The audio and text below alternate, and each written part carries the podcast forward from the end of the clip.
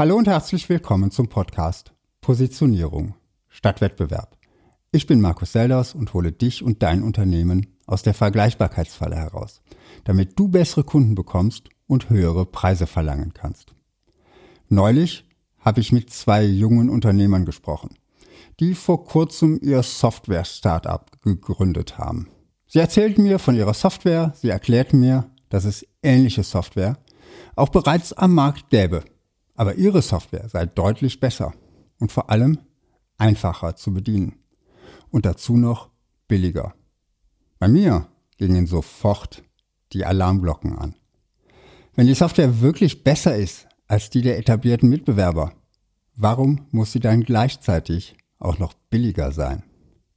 Naja, wir haben nicht den Overhead der großen Unternehmen, war das Argument. Oder anders gesagt, wir haben niedrigere Kosten. Dieses Argument höre ich häufiger, wenn ich mit Inhabern von kleineren und mittelständischen Unternehmern oder mit Freelancern spreche. Wir brauchen keine große Marketingabteilung, wir müssen keine Buchhalter beschäftigen und einen Empfang brauchen wir auch nicht. Auf den ersten Blick ist das ja auch durchaus logisch. Schließlich arbeiten kleine Unternehmen effizienter als große Konzerne. Oder? In einem Startup zum Beispiel fällt kaum so viel Buchhaltung an, dass man damit einen Vollzeitmitarbeiter beschäftigen könnte. Und eine ganze Marketingabteilung braucht man gleich gar nicht. Also sind das Kostenvorteile, die man an die Kunden weitergeben kann, oder? Dazu möchte ich heute zwei Gedanken mit dir teilen. Erstens, fällt in einem kleineren Unternehmen oder bei einem Freelancer der ganze Aufwand wirklich nicht an? Nehmen wir mal ein Beispiel. Jochen ist Freiberufler. Er hat lange als Computerexperte in einem Unternehmen gearbeitet und sich nun frisch selbstständig gemacht. Als Angestellter bekam er vom Vertrieb und vom Innendienst seine Aufträge zugewiesen und hat sich für die Kunden abgearbeitet. Sein Gehalt war nur ein kleiner Teil des Umsatzes, den sein Arbeitgeber mit seinen Leistungen gemacht hat. So viel Aufwand für diesen Verwaltungswasserkopf, hat er sich gedacht.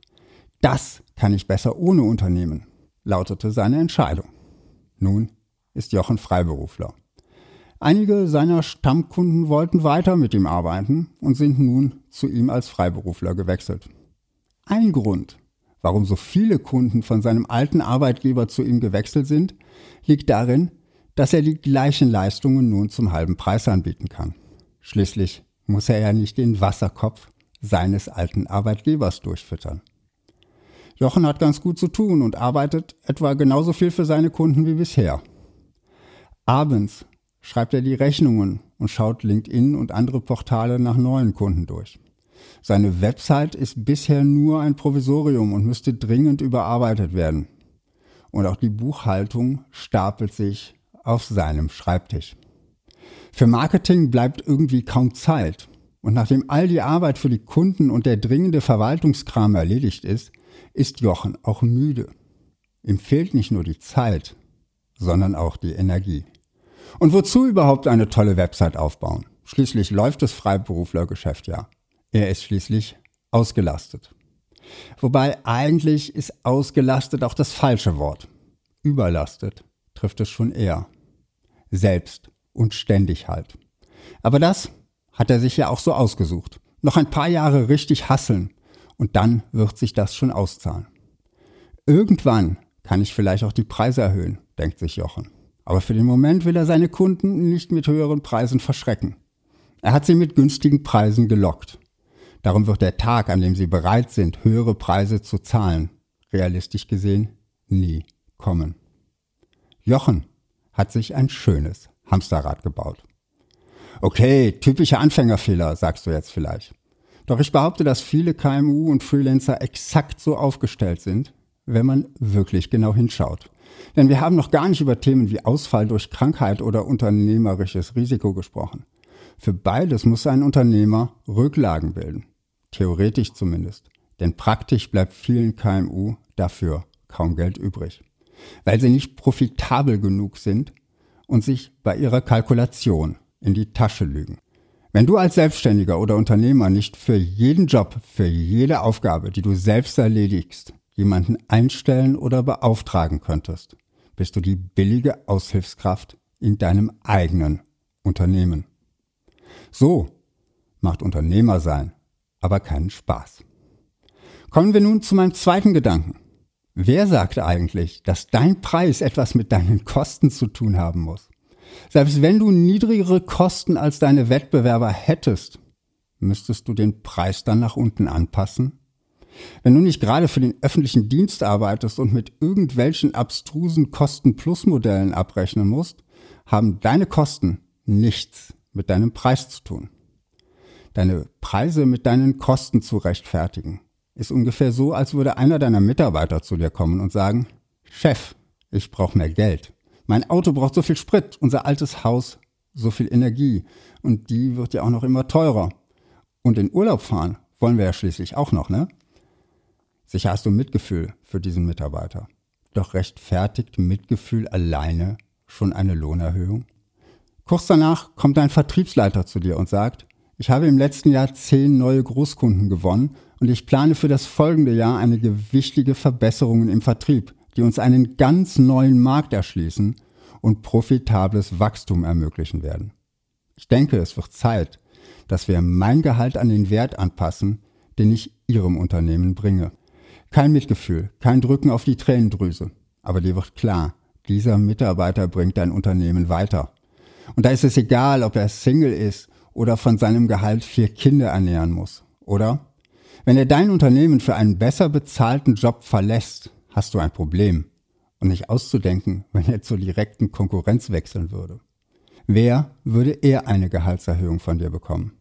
Der Vertriebsleiter, der dir deutlich macht, wie unverzichtbar er für dein Unternehmen ist, oder? Mit deinen Kunden ist es ähnlich. Normalerweise kennen sie deine Kosten nicht. Und sie interessieren sich auch nicht wirklich dafür. Es interessiert sie nicht, was dich das Produkt kostet, das sie kaufen. Es interessiert sie nur, was dein Produkt für sie bringt.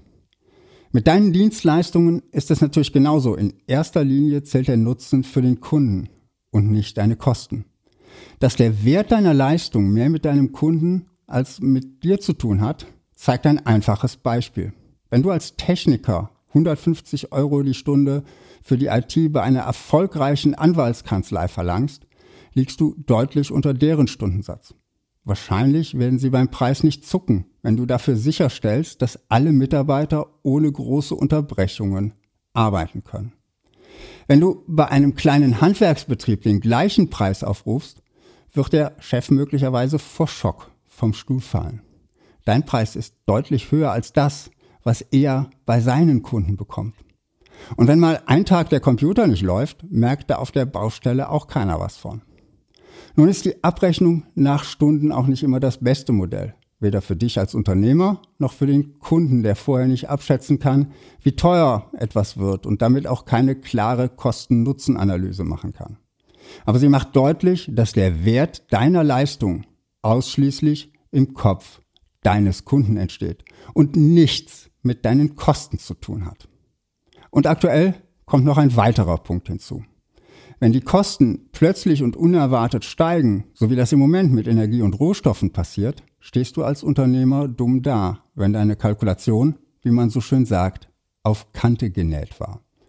Kein Puffer im Rohertrag, keine Rücklagen, wegen zu wenig Rohertrag. Keine klare Nutzenkommunikation, um die Preise zu erhöhen. Damit werden die Kostensteigerungen zu einer existenzbedrohenden Situation. Was also tun? Erstens, schau dir an, ob du bessere Kunden finden kannst, wenn deine jetzigen Kunden extrem preissensibel sind. Schau dir an, was du deinen Kunden wirklich für einen Nutzen bringst. Schau dir an, ob du deinen Nutzen wirklich verständlich rüberbringst.